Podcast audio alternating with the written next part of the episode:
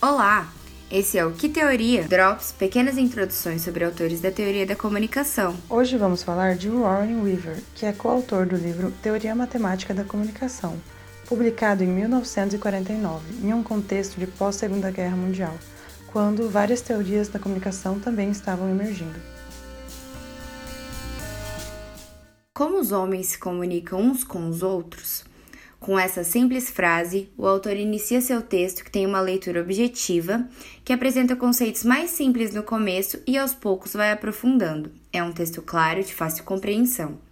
Nesse texto, o autor tem como objetivo descrever como a comunicação funciona, sendo a mesma uma transmissão de informação de uma fonte até o destinatário, através de um canal.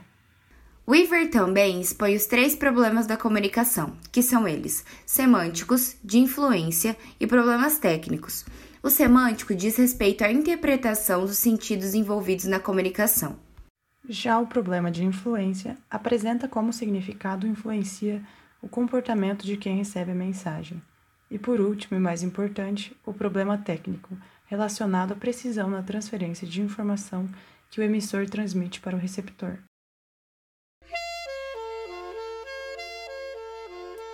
A teoria matemática da comunicação tem como objetivo medir a quantidade de informação que é suportável por um canal em dadas circunstâncias, analisar previamente e corrigir ruídos possíveis de acontecerem. De modo geral, Weaver apresenta em seu texto que a comunicação é uma maneira de uma mente influenciar a outra.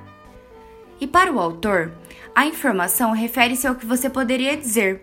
É como se fosse uma medida de sua liberdade de escolha ao selecionar uma mensagem.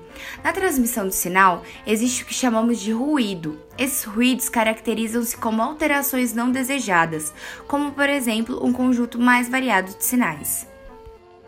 E com isso, podemos entender melhor o conceito de entropia, que é o grau de casualidade em uma situação, ou seja, as várias possibilidades de transmissão da informação, uma liberdade de escolha na hora de construir a mensagem. Dessa forma, percebemos que a comunicação é muito abrangente. E por isso não podemos defini-la por conta dos diversos tipos de influência que a mensagem pode receber no decorrer do canal até chegar ao seu destino. E por fim, concluímos que essa teoria é mais objetiva comparada a outros autores de comunicação, pelo fato de poder ser resumida em um esquema ilustrado na página 27 de seu livro a teoria matemática da comunicação. Muito obrigada por ouvir nosso podcast. E até o próximo episódio.